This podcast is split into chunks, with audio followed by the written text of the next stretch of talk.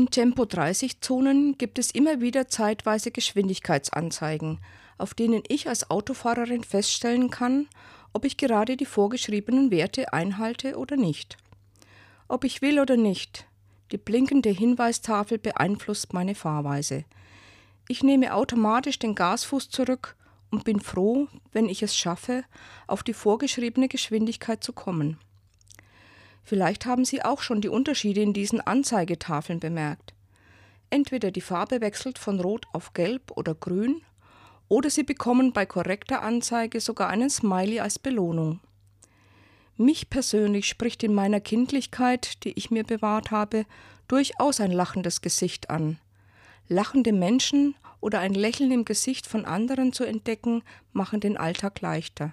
Lassen Sie uns doch heute ein Lächeln verschenken.